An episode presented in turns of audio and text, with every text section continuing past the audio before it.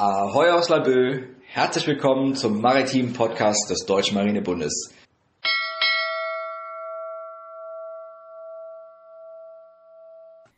News. Schiffe hinterlassen Bremsspur aus Mikroplastik. Längst ist bekannt, dass die Meere von winzigen Kunststoffteilchen kontaminiert sind. Dass aber der Schiffsverkehr dabei eine entscheidende Quelle für das Mikroplastik ist, wurde bisher unterschätzt. Tatsächlich stammen aber viele der Partikel aus Bindemitteln von Schiffsanstrichen, wie Forscher jetzt bei Proben in der Nordsee nachgewiesen haben. Besonders auf dem offenen Meer hinterlassen die Schiffe demnach eine Bremsspur aus Mikroplastik. In Ozeanen sammeln sich Kunststoffabfälle mittlerweile in gewaltigen Strudeln oder zerfallen zu Mikroplastik. Die Billionen Tonnen Plastikpartikel schwimmen durchs Wasser und finden sich inzwischen selbst in Tiefseegräben und im arktischen Meereis. Als größte Quelle dieser Plastikabfälle gilt der Verpackungsmüll aus Haushalten, aber auch Fischer und Handelsschiffe stehen im Verdacht, da dort immer wieder Kunststoffnetze verloren gehen und Abfälle von Bord geworfen werden. Ob aber auch die Anstriche der Schiffe eine Rolle bei der Mikroplastikkontamination spielen, haben nun erstmals Forscher um Christopher Dipke von der Karl von Ossietzky Universität Oldenburg anhand von Proben aus der Nordsee untersucht. Dabei wollten sie sich auch einen Überblick über die dortige Mikroplastikverteilung verschaffen. Dazu entnahm das Forscherteam jeweils im Herbst 2016 und 2017 mit dem Forschungsschiff Heinke Wasserproben in rund zwei Metern Tiefe in der deutschen Bucht. Insbesondere nahe wichtiger Schifffahrtsstraßen. Mit Edelstahlsieben filterten die Wissenschaftler Plastikteilchen mit einem Durchmesser von weniger als einem Millimeter aus den Proben und ermittelten die chemische Zusammensetzung der gesammelten Partikel. Für die Analyse zerlegten die Forscher die Kunststoffmoleküle zunächst bei Temperaturen von fast 600 Grad Celsius in kleinere Bruchstücke und trennten sie danach anhand der Molekülmasse und der chemischen Eigenschaften, sodass sie die Teilchen verschiedenen Stoffgruppen zuordnen konnten. Anschließend ermittelte das Team die Masse der jeweiligen Fraktionen. Bisherige Studien haben für die Nordsee lediglich Partikelzahlen ermittelt. Wir haben zum ersten Mal auch die Massenverteilung bestimmt und damit ein umfassenderes Bild vom Aufkommen verschiedener Kunststoffsorten erhalten, erklärt Dipkes Kollegin Barbara Scholz-Böttcher. Es zeigte sich, bei den identifizierten Plastikteilchen handelte es sich entgegen den Erwartungen von all, vor allem um Polyvinylchlorid, PVC, sowie sogenannte Acrylate und Polycarbonate, die unter anderem als wasserresistente Kunststoffe gelten. Ihre Masse nahm in allen Proben zusammen einen Anteil von etwa zwei Dritteln ein. In einzelnen Stichproben hatten sie sogar einen Massenanteil von 80 Prozent, wie die Forscher berichteten.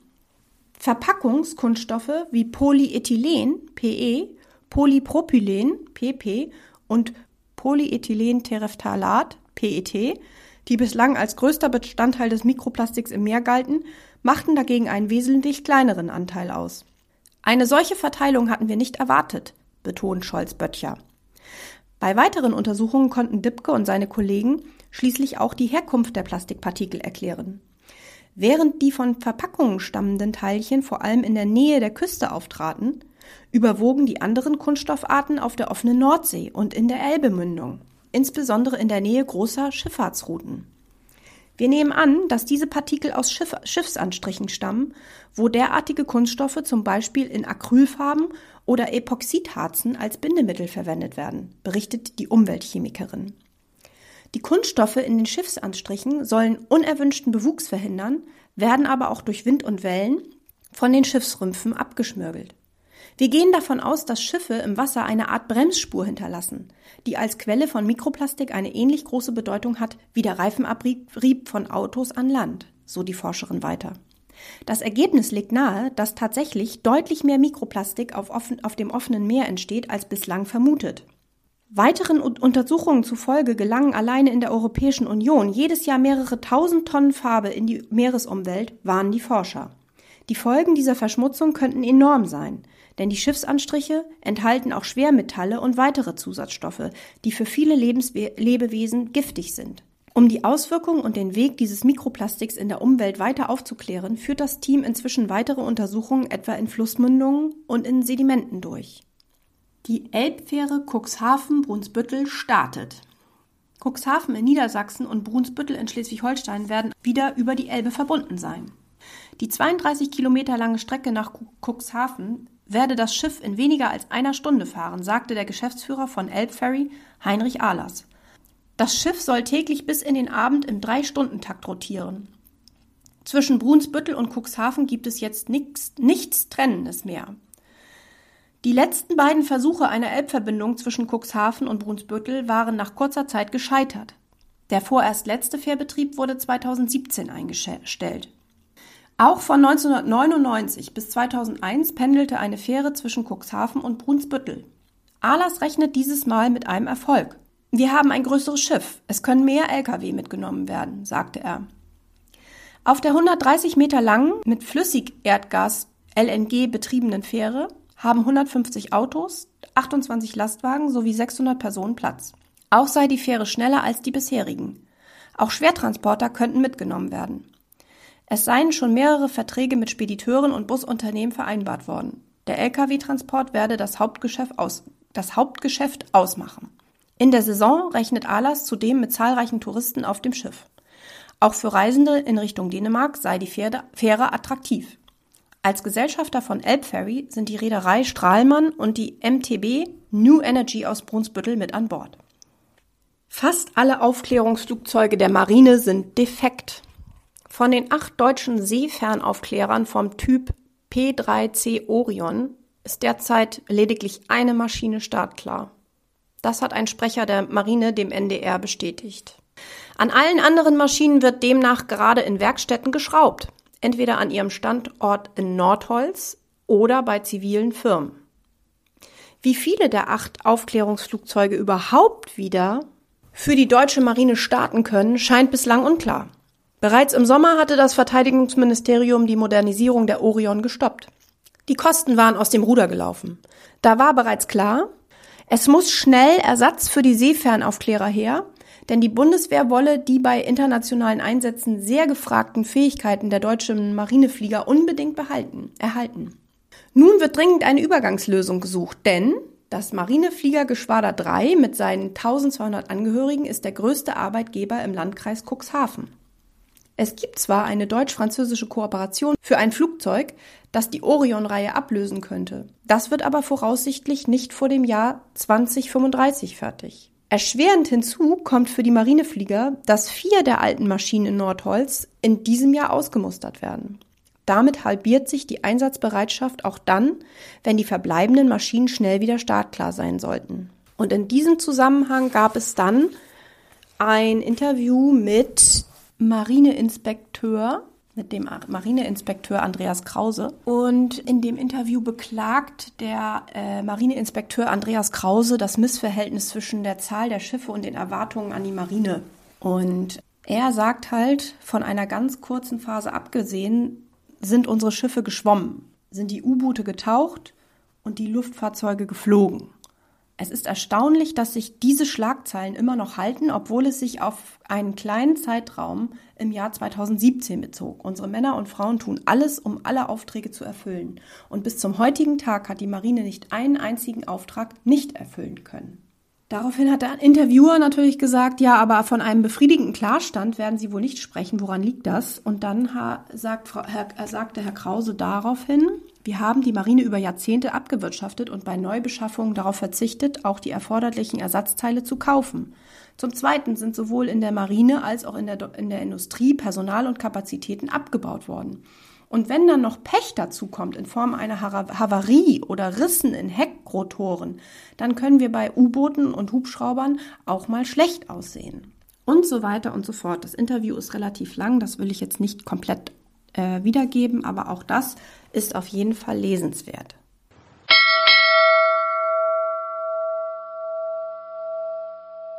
Und weiter geht's. Heute mit unserem Top-Thema des Jubiläums 40 Jahre das Boot. Dafür haben wir uns äh, Verstärkung mit nach Laboe geholt. Nicht vor Ort. Man wird es vielleicht an der Qualität der Aufzeichnung hören. Äh, es ist eine Online-Aufzeichnung. Corona macht es leider nicht möglich, dass unser Gast heute bei uns ist. Wir haben in der Leitung Paul Patrick Schröder ist 29 Jahre alt, Historiker und äh, Kapitänleutnant beim ersten U-Boot-Geschwader in Eckernförde. Herzlich willkommen, Paul. Ja, vielen Dank, dass ich da sein darf. Wir haben dich nicht ohne Grund geholt. Marineerfahrung, Historiker. kennst unser Boot auch sehr gut und würde sagen, was kannst du uns denn zu dem, zu dem Jubiläum von 40 Jahre das Boot erzählen? Ja, das ist natürlich schon etwas Besonderes. Warum ist ein Film 40 Jahre nach seinem, äh, nach seiner Uraufführung eigentlich noch immer sehr populär, von sehr vielen Leuten, nicht nur in Deutschland bekannt? Ja, was soll man dazu sagen? Was, was macht diesen Film eigentlich aus? Was man sagen kann, ist, dass als ähm, der ehemalige Kriegsberichterstatter Lothar Günther Buchheim im August 1973 seinen Roman Das Boot veröffentlichte, war das schon mit einem sehr großen Medienecho begleitet. So verwundert es nicht, dass dann auch sehr schnell die Bavaria Filmstudios ähm, ihre Kontakte aufbauten, um eine äh, Verfilmung in die Wege zu leiten. Am Ende dauerte es dann noch ein paar Jahre, bis es soweit war. Das war natürlich auch von sehr vielen Problemen begleitet, sei es technischer Art, sei es, weil man eben auch im Bereich des Drehs selbst neue Wege und Mittel erst ausforschen musste. Und als dann der Film am 12. September 1981 in die Kinos kam, war es gar kein so großer Erfolg. Denn okay. ja, es ähm, war als Kinofilm sehr stark gekürzt und erntete daher als Actionspektakel viel Kritik, auch vom Autor Buchheim. Das ist ja auch etwas, was man heutzutage als 0815 Begutachter des Films gar nicht so, so wahrnimmt, dass es damals gar keinen Hype drum gab, dass er nicht so eingeschlagen ist. Also der Hype war schon da, aber mhm. es war bei weitem nicht so positiv. Unter anderem, weil das Buch zeichnet sich ja durch seine Authentizität aus und eben auch dadurch, dass 100 Seiten lang nichts passiert. Ja. Dass quasi der Gammel fühlbar wird. Und genau das wurde natürlich beim Film rausgeschnitten zugunsten der Handlung. Und erst mit der Veröffentlichung der rund sechsstündigen TV-Serie im Februar, März 1985, also quasi die Langfassung mit all den Teilen, die man vorher rausgeschnitten hatte, mhm. da stellte sich dann auch wirklich der große internationale Erfolg ein. Auch Buchheim war besänftigt, wenngleich das natürlich äh, trotzdem noch immer unter den Veteranen sehr stark polarisiert. Ja, spannend. Also sechsstündige TV-Serie, die habe ich, glaube ich, selber noch gar nicht gesehen, wenn ich ehrlich sein muss. Und wenn da ja nur die langweiligen Stellen vorhanden sind, dieses Rumgammel, es passiert nichts, kann ich mir auch vorstellen, dass es für den heute Netflix-Begutachter ja eher etwas äh, Langweiliges auch darstellt, da heutzutage ja auch in den ganzen Netflix-Serien die, die Spielzeit extrem gekürzt wurde. So große Klassiker wie Gettysburg oder Spartacus, die, die vier Stunden laufen, gibt's ja gar nicht mehr. Ja, das mag natürlich auch darin liegen, dass sich das ähm, Konsumverhalten im Fernsehen generell heute sehr stark geändert hat. Was bei dieser sechsstündigen Serie aber war, ist natürlich, dass das Detailreichtum, die Menschenstudie, also in der Kinoversion haben wir quasi Ereignis folgt auf Ereignis. Und das, was den Film dann authentisch gemacht hat, das war dann aber in der langen Version, in dort eben der Gammel, dieses, die Menschen sitzen in einer engen Stahlröhre und da teilweise ähm, Todesangst miteinander eingesperrt und müssen irgendwie miteinander auskommen. Das sind eben die Sachen, die äh, dann natürlich den, äh, das große Interesse als Sozialstudie im Film wieder mhm. erweckt hat und eben auch ähm, eine viel stärkere ähm, Antikriegsbotschaft vermitteln konnte, als eben, ähm, ich sag mal, nur Torpedoexplosionen, Wasserbomben und äh, Blut beim Einlaufen in den Hafen. Ja, das stimmt natürlich. Nichtsdestotrotz sorgt auch diese Version immer noch für eben entsprechend ähm, ein starkes Echo der Veteranen, die also teilweise immer noch eine sehr starke ablehnende Haltung zu Buchheim und seinem Werk hatten. ja, äh, ich glaube, bei so, solchen Werken kann man es nie jemandem äh, recht machen. Egal, ob es ja. das Buch ist oder der Film, selbst auch äh, Befürworter des Buches können den Film ja sehr kritisch sehen, äh, was man auch an Beispielen äh, wie, wie Harry Potter oder Herr der Ringe sieht, wo äh, die Fangemeinden doch äh, teilweise die Oscar-prämierten Filme trotzdem zerrissen haben, weil ihnen zu viel fehlt. Ja gut, das Interessante ist aber, dass ähm, bei das Boot das eigentlich eher andersrum war, dass die Veteranen sich aufgeregt haben, dass dort Dinge drin waren, die sie nicht haben wollten. ja, und zwar war, äh, der ganze Zorn im Endeffekt lässt sich der an zwei Punkten zusammenfassen, nämlich einmal die Kritik an der Führung, insbesondere der äh, militärischen Führung in Form mhm. des Befehlshabers der U-Boote Karl Dönitz, ja. die ja doch schon teilweise recht deutlich geäußert wird. Und woran sich entzürnt wurde, waren die Obszönitäten, die Gespräche über Sex, über Frauen, das, was eben jeder unter dem Synonym Thema Nummer eins kannte, was dann aber die Veteranen überhaupt gar nicht so im Film dargestellt haben wollten, weil so waren wir doch nicht, als ob wir uns dann die ganze Zeit nur über Bordelle und dergleichen unterhalten hätten, was ähm, natürlich auch alles andere als die äh, reine Wahrheit ist, denn wenn man sich überlegt, dass äh, dass der Begriff Thema Nummer eins jedem in der Marine geläufig war, dann muss man sich ja auch die Frage stellen, woher kommt das denn? Das stimmt, das stimmt. Das Interesse an, an der Serie Das Boot ist und an dem, an dem Film ist ja bis heute ungebrochen. Ähm, ist ja auch daran erkennbar, dass es seit einigen Jahren auch wieder äh, eine neu verfilmte Serie gibt, mit, mit äh, ganz anderen Handlungssträngen zum Teil. Ist das dieses öffentliche Interesse an U-Booten schon generell da gewesen oder eben erst durch den Film aufgekommen, Film und Buch? Man merkt schon, das öffentliche Interesse war immer auf einem gewissen Level da, ist dann aber durch den Film neu angefacht worden. Mhm. Und das merkt man ja auch beispielsweise in Laboe wo ja seit 1972 ähm, das Technische Museum U995, letztes Boot äh, dieses Typs, äh, als Museum aufgestellt ist. Und ja. ähm, das merkt man eben auch dann deutlich an den Besucherströmen, die quasi mit der Filmveröffentlichung äh, bedeutend mehr geworden sind. Also die Besucherströme, natürlich kann ich hier an meinem Fenster auch äh, vor allen Dingen im Sommer jeden Tag nachvollziehen und, und sehe die Massen, die hier ankommen, aber ich habe ja nicht so die interne Sicht. Ich sehe ja die Sicht nicht wie die eines Besuchers. Für mich ist es ein Arbeitsplatz. Was empfindet denn so der normale Besucher, wenn er durch das Boot geht? Ja, wir führen natürlich auch recht häufig Gespräche mit den Besuchern. Und äh, die allgemeine Empfindung ist, es kommt enger vor, als es im Film aussieht, das Boot. Tatsächlich war die Kulisse im Film aber nur rund 10 Prozent größer. Ähm, man hört sehr oft heraus die Bewunderung für das technische Meisterwerk, aber die menschliche Komponente, die Besatzung, die wird sehr oft vernachlässigt. Man hört so Aussagen wie unglaublich, dass da so viele Männer drin leben mussten. Ja, ja. Ähm, aber mehr kommt da halt ganz oft auch nicht. Das ist ähm, auch für mich immer eins der besonderen Elemente, wenn ich sehe, ähm, wie viele Mannschaften allein in diesem Bereich hinten gelebt haben, auf welche einer Enge und welch einen Gestank die dort gehabt haben müssen, wenn man so lange unter Wasser war. Ja gut, ein Glück ist ja der Gestank heute nicht mehr so präsent im Boot. Würde auch den einen oder anderen Besucher wahrscheinlich dann umhauen. Aber es ist natürlich schön, dass der Marinebund sich dafür einsetzt, das Boot U995 als Mahnmal zu erhalten, trotz seiner hohen Unterhaltungskosten, die ja durch nicht nur Reparatur und Konservierung entstehen, sondern natürlich eben auch durch äh, Diebstahl und Vandalismus immer wieder nach oben getrieben werden. Stichwort äh, einsetzen, das macht ja nicht nur der Marinebund. Da hast du ja dein, dein eigenes Projekt gestartet, das auch bei vielen unserer Zuhörern und auch vor allem vielen unserer anderen Marinekameradschaften doch für große Aufregung gesorgt hat und vor allem für Begeisterung.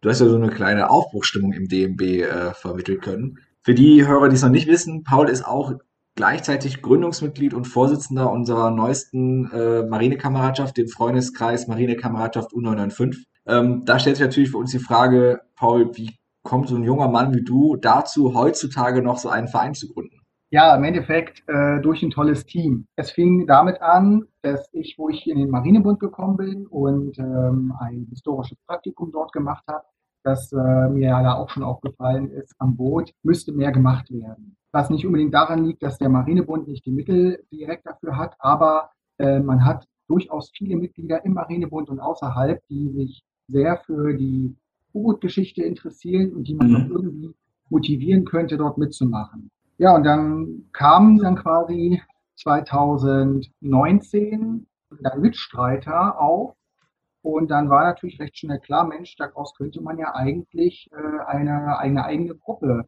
aufmachen, die dann ja eben sich einsetzt dafür, dieses Boot zu erhalten, zu konservieren und darüber auch zu informieren. Ja. Und stand im Endeffekt der Freundeskreis U995. Wie seid ihr organisiert? Ähm, ich habe gesehen in der Mitgliederdatei, eure Mitglieder kommen ja aus dem ganzen Bundesgebiet. Wie organisiert ihr euch da? Genau, also wir sind natürlich eine recht junge Gruppierung, jetzt nicht nur von unserem Gründungsdatum her, wir haben Mitglieder aus äh, ganz Deutschland, sogar mittlerweile aus dem Ausland. Das sind im Endeffekt alle Leute, die sich interessieren, die mitmachen wollen. Jetzt nicht nur wer handwerklich begabt ist, sondern wer auch einfach nur durch seine Mitgliedsbeiträge ähm, quasi das, das Vereinsvermögen, um Instandsetzungen, Reparaturen und was sonst noch anliegt, durchzuführen, eben da seinen Teil mit zu beitragen will. Der ist bei uns sehr willkommen. Ja, vom, vom Mitgliederalter her sind wir ja auch jung, also vom, vom Schüler bis zum Rentner ist zwar auch alles bei, aber wir können uns natürlich voll auch auf die ähm, modernen Medien abstützen. Also mhm. sei es dann eben über, über Facebook, über ähm, ja, Online-Meetings können wir halt ganz viele Sachen machen, Absprachen treffen. Wenn wir irgendetwas brauchen, was jemand anfertigen kann in seiner Werkstatt, ist es kein großes Problem, den Mitgliedern die Maße zukommen zu lassen, damit er es anfertigt, dann per Posten nach Labö schickt, dass wir es einbauen können. Und das ist im Endeffekt das, äh, was gut ist. Und wenn wir dann natürlich die Chance haben, ohne Corona dann auch vor Ort in Labö tätig zu werden, dann nutzen wir die Chance aus und dann kommen auch die Mitglieder von nah und fern bis hinter München und aus den Niederlanden dann eben nach Labö, um gemeinsam etwas an unserem Boot zu machen. Spannend. Also auch diese Organisationsform, ähm, man sieht, was heutzutage mit modernen Mitteln auch möglich ist, dass ja quasi eine Symbiose bildet. Aus äh, Online-Vernetztheit, wie man sie von äh, Discord oder sowas her kennt, bis hin wirklich zu, äh, zu realen Treffen mit dem gemeinsamen Nenner U995 als, als Aufhänger. Also sehr spannend. Ja, das Boot ist natürlich unser Verbindungsmittel im Endeffekt und dementsprechend kann eben auch jeder bei uns mitmachen der also da auch irgendwo Teil dieser Gemeinschaft werden will. Wir haben natürlich auch noch ein paar eigene exklusive Sachen für die Mitglieder, ähm, jetzt nicht nur was Merchandising angeht, sondern eben dann auch von den Möglichkeiten, die wir am und im Boot machen können. Die ja. dann natürlich immer mit enger Unterstützung der Bundesgeschäftsstelle in Laboe natürlich, aber es gibt uns eben die Möglichkeiten, uns im Marinebund voll zu entfalten. Ähm, ihr habt ja auch die Faszination U-Boot angesprochen und du hast ja auch eure Altersstruktur angesprochen. Das heißt auch, bei jungen Leuten ist die Faszination U-Boot noch gegeben oder habt ihr jetzt einen Schüler und der Rest ist dann 60 plus? Nein, also so ist es zum Glück nicht. Wir haben schon eine recht junge Mitgliederspanne, also ich sag mal auch gar nicht so wenig Leute in meinem Altersbereich, so Mitte, Ende 20, Anfang 30, die damit bei sind. Also es sind auch schon jüngere Leute, die großes Interesse haben. Ähm, wir haben natürlich auch die älteren, ehemalige U-Boot-Fahrer und ähnliches, die eben unserem Aufruf mitzumachen gefolgt sind. Aber es ist jetzt bei weitem nicht so, dass wir ähm, dann doch quasi mit zeitnah mit Überalterung zu kämpfen haben, weil wir eben dann doch äh, nur Weltkrieg II-Veteranen bei uns in den Reihen haben. So ist es nicht. Ja, spannend. Da habt ihr auch äh, auf der einen Seite natürlich äh, Pech gehabt, dass kurz nach der Gründung auch äh, die Corona-Pandemie eingesetzt ist.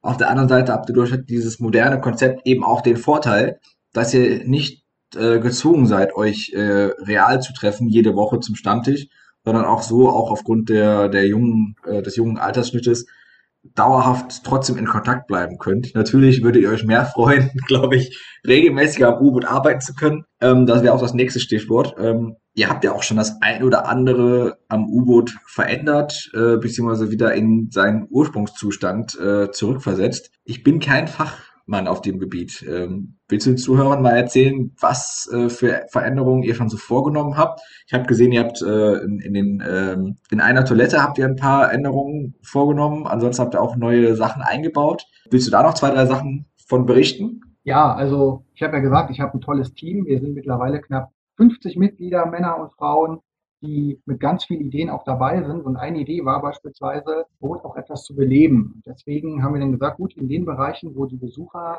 quasi reingucken, aber nicht reingehen können, wollen wir eben so ein paar Alltagsgegenstände, ähm, die in diesen Räumen zum Einsatz kamen, ähm, zeigen, wie zum Beispiel das eine der Toiletten an Bord als ähm, Vorrats Lager für die Verpflegung mitgenutzt wurde. Und ähm, genauso sind wir auch dabei, nach und nach bestimmte Sachen im Boot auszubauen, sie zu Hause in Stand zu setzen und dann wieder einzubauen oder wir bringen eben auch neu beschaffte Teile an, wie zum Beispiel Tiefenmesser wurde leider einmal durch Besucher gestohlen. Wir haben jetzt einen Ersatz beschafft.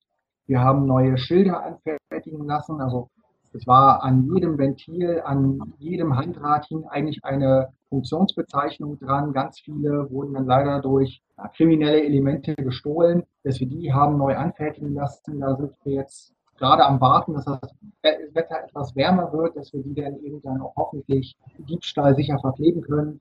Und ähm, haben natürlich auch noch ganz viele Sachen mehr geplant. Das heißt, außen am Rumpf mit Schweißarbeiten, sei es eben innen noch mehr Sachen machen. Ähm, es gibt viel zu tun, zweifellos. Wir sind aber gut dabei. Spannend. Also wir als DMB freuen natürlich äh, extrem, solch fachkundige Mitglieder zu haben, die wirklich mit, mit Herzblut sich engagieren und auch äh, die Feinheiten, die wir teilweise gar nicht kennen, am Boot wieder äh, auf Vordermann bringen. Ich bedanke mich auch nochmal für, äh, für dieses Interview, was wir mit dir führen durften. Ich denke mal, wir können das auch nach Corona nochmal im echten Leben machen. Dann wird äh, vor allem die Tonqualität noch besser sein und ähm, die Themen laufen ja nicht weg. Du hast gesagt, ihr habt viele Ideen, ihr habt viele äh, Dinge, die ihr verändern wollt. Du bist weiterhin auch marinehistorisch einer äh, der Fachleute. Das heißt, wir haben nicht nur Dr. Witt in unseren Reihen, sondern ich habe schon mitbekommen, einige äh, Marinehistoriker, die sich auch bei uns im DNB engagieren. Du bist einer davon. Vielen Dank für das Interview und äh, ich, zu danken. ich verabschiede mich von dir, Paul. Mach's gut. Tschüss.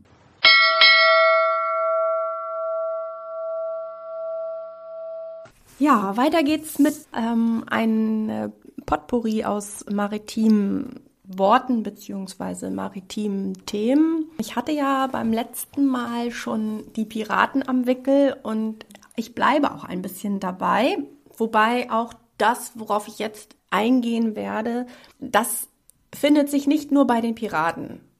Leider. Das findet sich auch ähm, in der Seefahrt oder das fand sich auch in der Seefahrt wieder.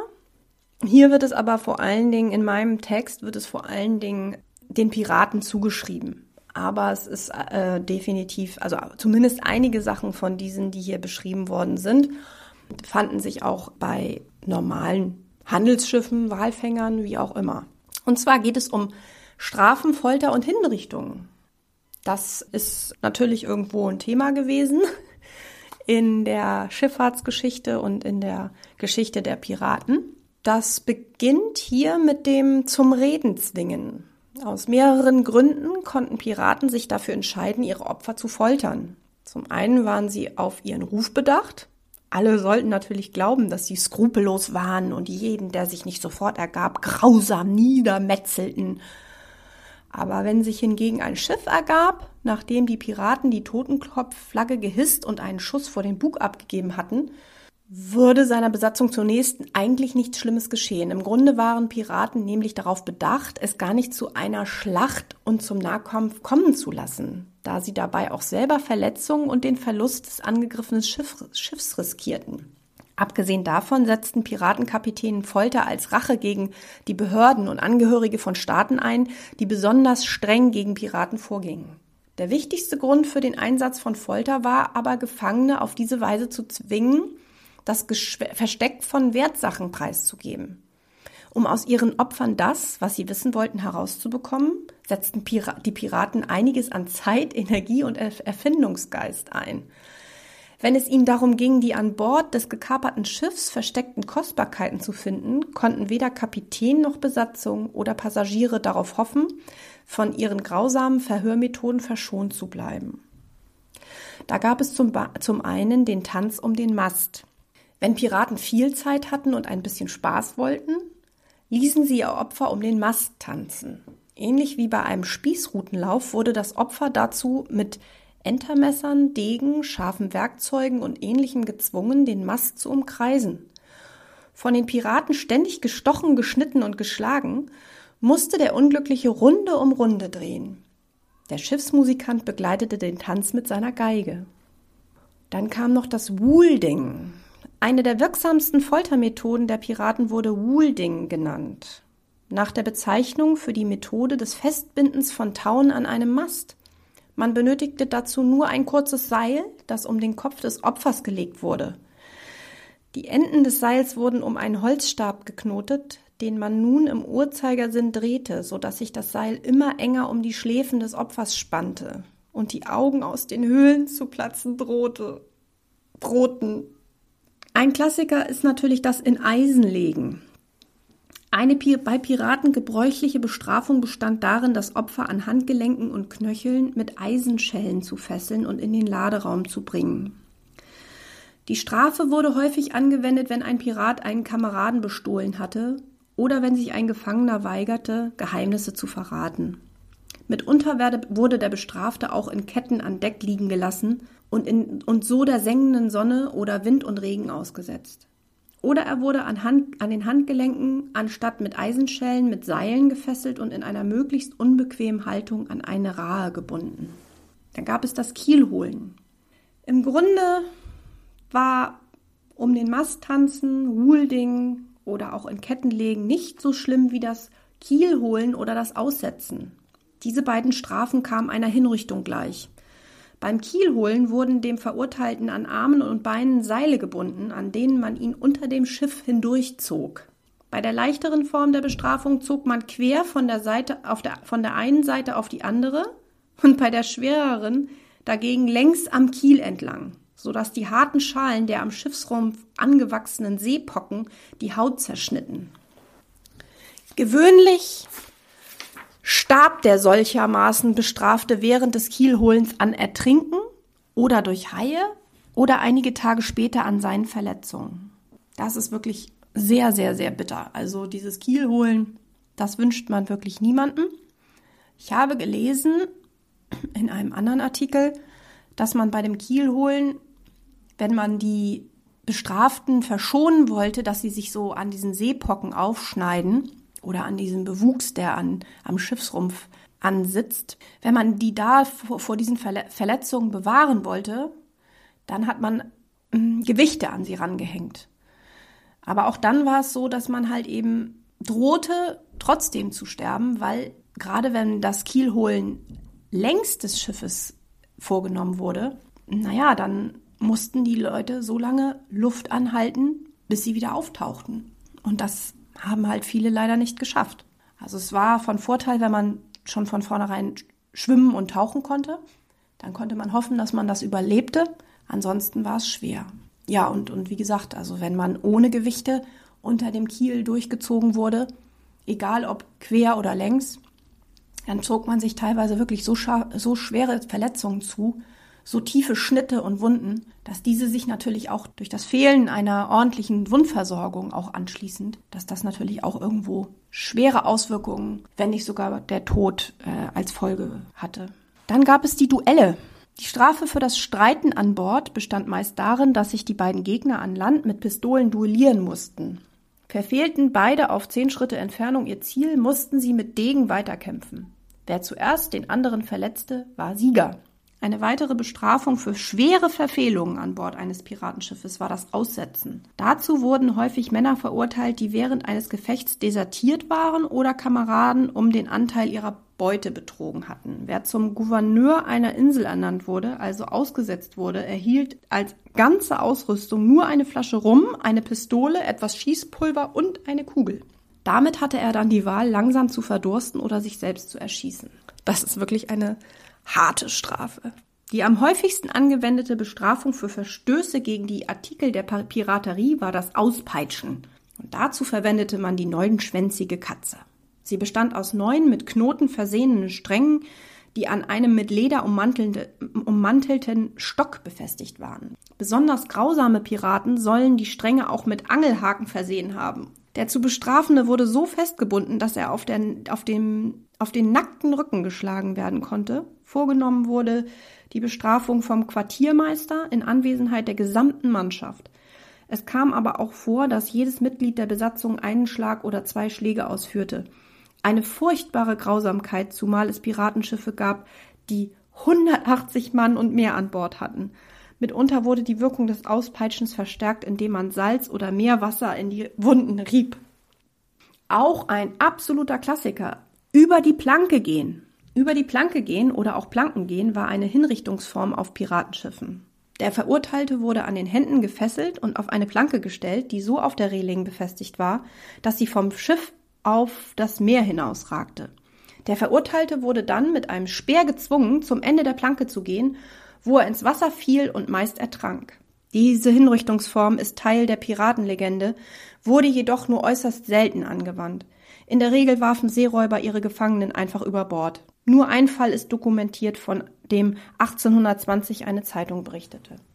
Obwohl die Einnahmen aus der Piraterie sehr groß sein konnten, war die Strafe für überführte Piraten der Tanz am Hanfstrick, ein Piratenausdruck für Hängen.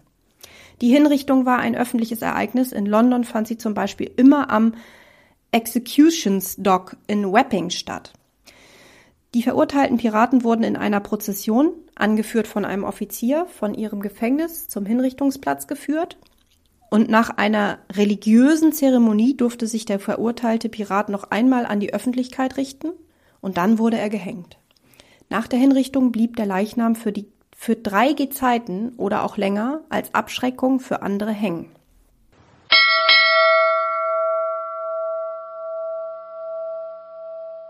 Und das war's heute wieder mit dem maritimen Podcast des Deutschen Marinebundes. Schalten Sie auch nächste Woche wieder rein. Bis dahin, alles Gute.